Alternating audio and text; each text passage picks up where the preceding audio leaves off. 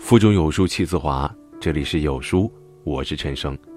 今天要跟大家分享的文章是：贾平凹，人到中年，本事再大，也要警惕三种病。一起来听。贾平凹在散文《人病》中写道：“我们是病人，人却都病了。”一九九三年，四十一岁的贾平凹创作出《废都》，此后著作等身。成为中国当代文学的领军人物，但是，他却不止一次说：“我有病，并且总结出三种病症。”这是一个作家的自嘲，也是对人生的一种告诫。人到中年，本事再大，也要警惕三种病。身体之病。贾平凹是中国文坛上出了名的老字号，用他自己的话说。我三十多岁的时候得了肝炎，一直病蔫蔫的近二十年。年轻的时候，贾平凹根本没有想到过疾病给人带来的痛苦会是那般的煎熬。他不敢和家人有太过亲密的动作，不仅生活用品独立分开，而且连开关门都是用脚。大夏天要在自己的房间里点两盘蚊香，害怕叮过自己血肉的蚊子再去家人那里传播病毒。甚至还在传染病医院隔离治疗过一段时间，人人都对他敬而远之。后来他的身体康复了，便不住地提醒自己：“我真是害怕身子太糟糕了，往后再不敢熬夜了。吃饭要讲究，级别工资还能不能高不在意了，小心着不能让血压血脂高，业绩突出不突出已无所谓了，注意椎间盘的突出。”当学生能考上大学，便是父母的孝顺孩子。现在自己把自己健康了，子女才会亲近。良田千顷不过一日三餐，广厦万间只睡卧榻三尺。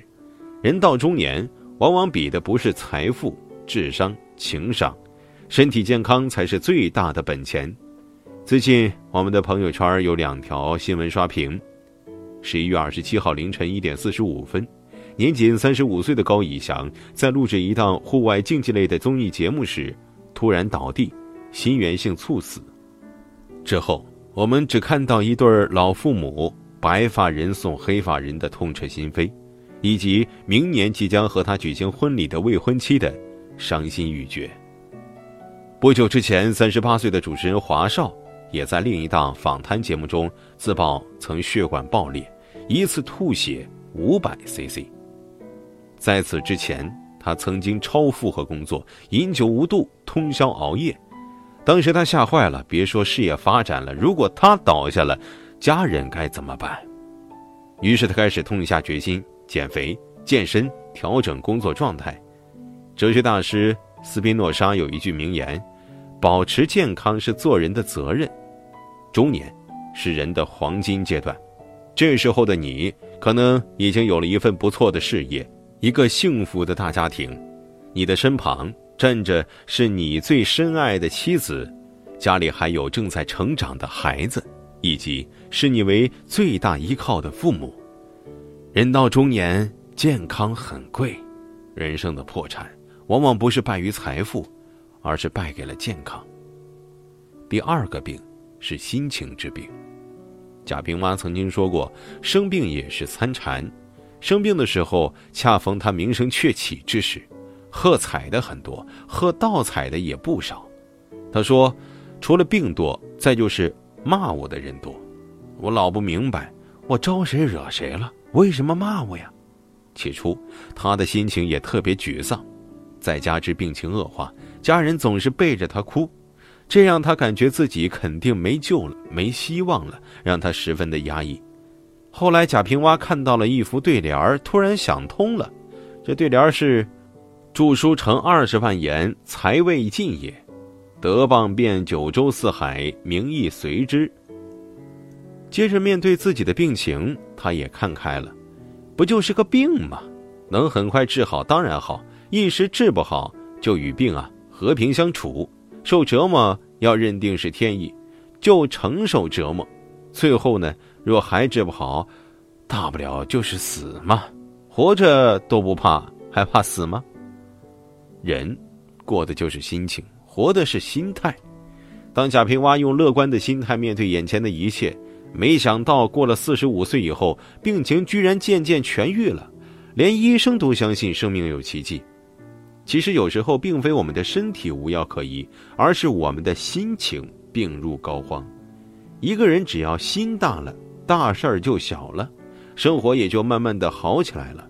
林清玄在散文集《常想一二不思八九》中写过一个故事：一次，有位老友找到林清玄，因为人到中年，方方面面都有一些糟心事儿，就想林清玄能送他几个字，宽慰一下。林清玄斟酌了许久，写下四个字：“常想一二。”老友问他何意，他说。常言道，人生不如意事十之八九，但是扣除了八九成的不如意，至少还有一二成如意的、快乐的、欣慰的事情。我们如果要过快乐人生，就要常常想那一二成好事，这样就会感到庆幸，懂得珍惜，不致被八九的不如意所打倒了。一个人到了四十岁以后，在生活里大概都锻炼出了宠辱不惊的本事，也不会在乎锦上添花、雪中送炭或落井下石了。成年人的世界没有过不去的事情，只有过不去的心情。人到中年，人际关系复杂，无论是工作还是生活，都会面临着各种各样的压力，就连身体也无法像年轻时那般精力充沛。情绪难免也会随之起伏不定，可与其把坏情绪带在身边伤人伤己，不如任他世事沧桑，内心始终安然无恙。第三种病啊，就是灵魂之病了。很喜欢贾平凹在我有病中的那副对联儿平生一片心，不因人热；文章千古事，聊以自娱。正所谓文无第一，武无第二。贾平凹年轻的时候也并非没有争胜之心，也有为名利奔波的时候。尤其是人到中年，生活和事业进入到一个爆发期，功名利禄也随之而来。但是越是在这个时候，越是要警惕，千万别陷入名利的漩涡，让灵魂被欲望吞噬。贾平凹曾经问过自己一个问题：人的一生到底能做些什么事儿呢？后来他恍然大悟，到五十岁的时候，不。在四十岁之后，你会明白，人的一生其实干不了几样事儿，而且所干的事情都是在寻找自己的位置。在屋前种一片竹子，不一定就是清高；突然门前客人稀少，也不是远俗了，还是平平常常着好。春到了看花开，秋来了就扫叶。人生最难得的是放下，只有懂得释然，学会放下。我们才能活得更加通透、更加幸福。萧伯纳曾经说过：“我们的痛苦源自无止的欲念、无尽的攀比、无休的争斗。让欲望淡些，所有的拥有终将失去；让心态宽些，你爬得再高，终要下来。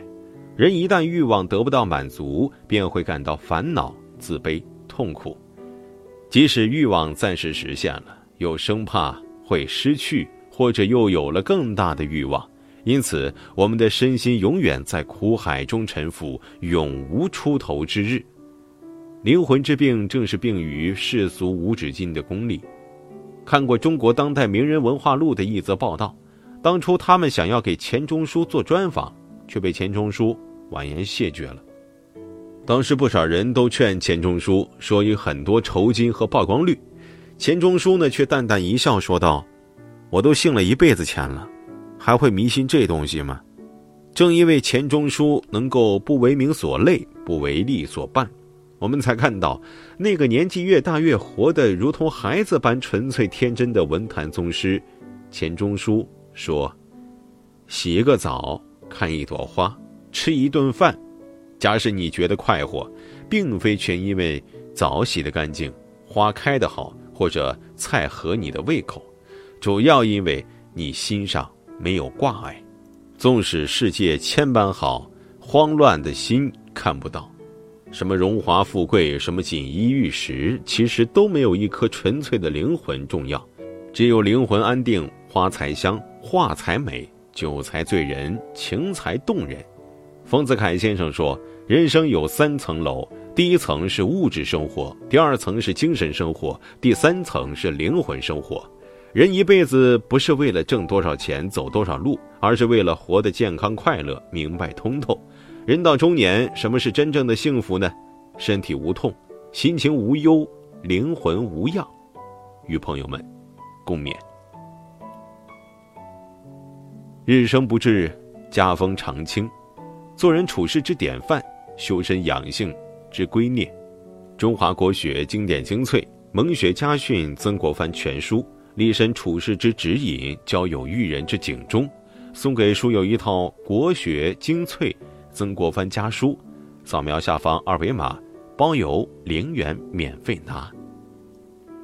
好书伴读，让阅读成为习惯。长按扫描文末二维码，在有书公众号菜单免费领取五十二本好书。每天有主播读给你听，我是主播陈生，在美丽的金华为你送去问候。如果你喜欢这篇文章，走之前记得在文章末尾给有书君点个再看，或者把喜欢的文章分享到朋友圈。明天同一时间，我们不见不散。